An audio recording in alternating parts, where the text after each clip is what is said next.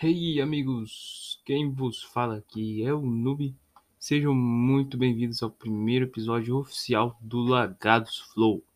Antes de começarmos com o assunto, devo lembrar-vos que esse podcast está disponível tanto em vídeo quanto em áudio. Se você está assistindo e quer ouvir o link, está aí abaixo na descrição. E se você está ouvindo e deseja assistir, o link deve estar em algum lugar da página do podcast na plataforma. E bom, o assunto de hoje é eu estarei comentando com vocês um pouco sobre empatia e alguns outros valores, né? Um valor muito comentado e cobrado pelas escolas PEI e é como a que eu estudo atualmente, né? Mas sabemos que a vida cobra mais esse valor do que qualquer escola.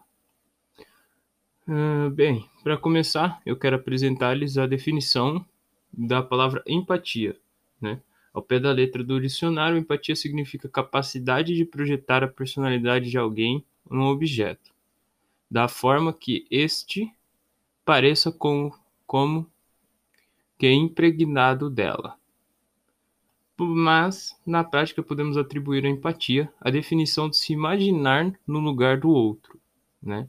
Você já deve, já deve ter ouvido muito alguma pessoa que você já deve ter ouvido muito né, pessoas que se consideram empáticas.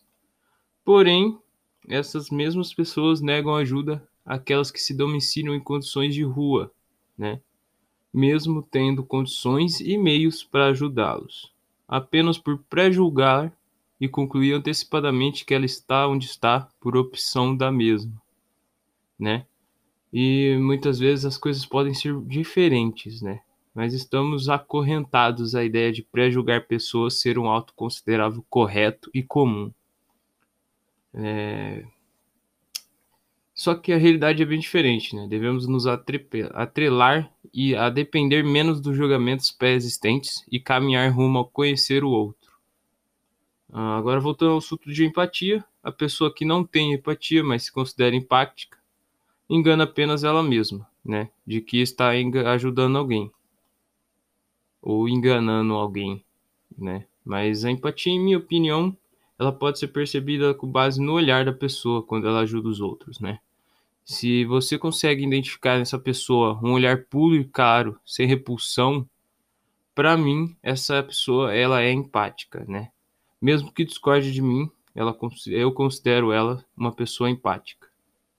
É, um outro valor que a gente deve falar é, se chama alteridade né? Que direto do dicionário ele consiste em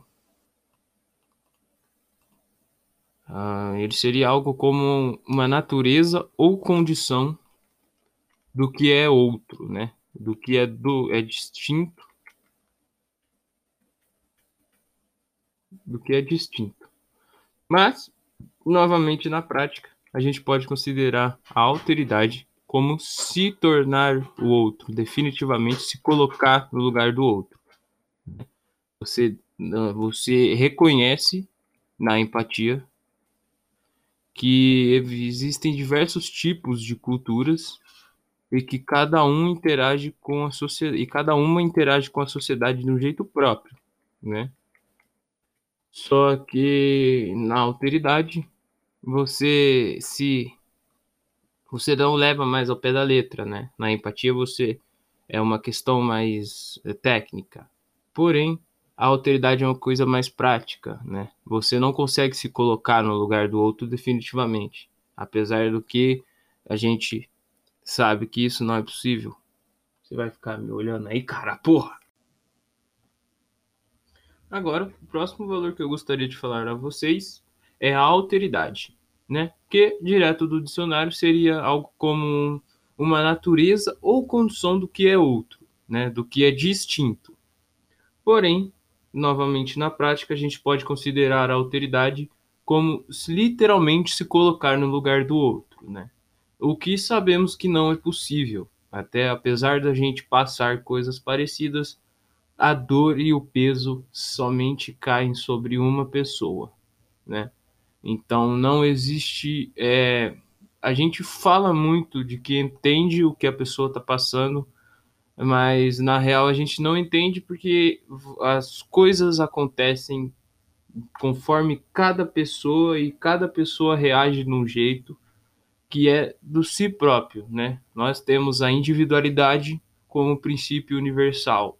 Somos todos individuais e dificilmente você vai achar alguém que seja dificilmente não. Acho que você nunca vai conseguir achar alguém que seja igualzinho você, a não ser que você ache um clone seu.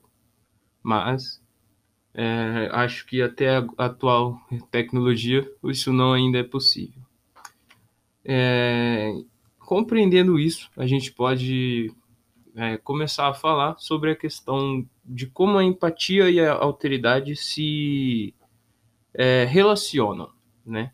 Então, como você conseguindo ter essas duas características, né, você consegue se tornar uma pessoa melhor e assim sua vida vai ser melhor, né? Porque você vai é, deixar de lado aquela questão do preconceito, né, da pessoa não ser igual a mim, não seguir os mesmos costumes. É, eu já comentei aqui sobre a, a, questão das culturas, né? Acho que já, não sei.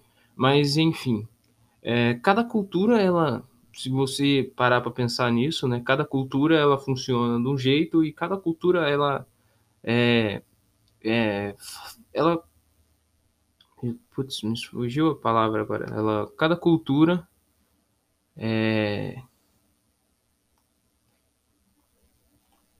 se relaciona com a sociedade de uma forma independente e única, né? Então, hoje em dia é muito comum uma, uma religião é, partir do pressuposto, do preconceito de que a outra religião que não é a mesma, que não está no mesmo universo, né, no mesmo no mesmo sentido, no mesmo contexto, esteja errada. Porém, é um equívoco isso, né? Cada religião parte de um pressuposto, parte de uma origem, né?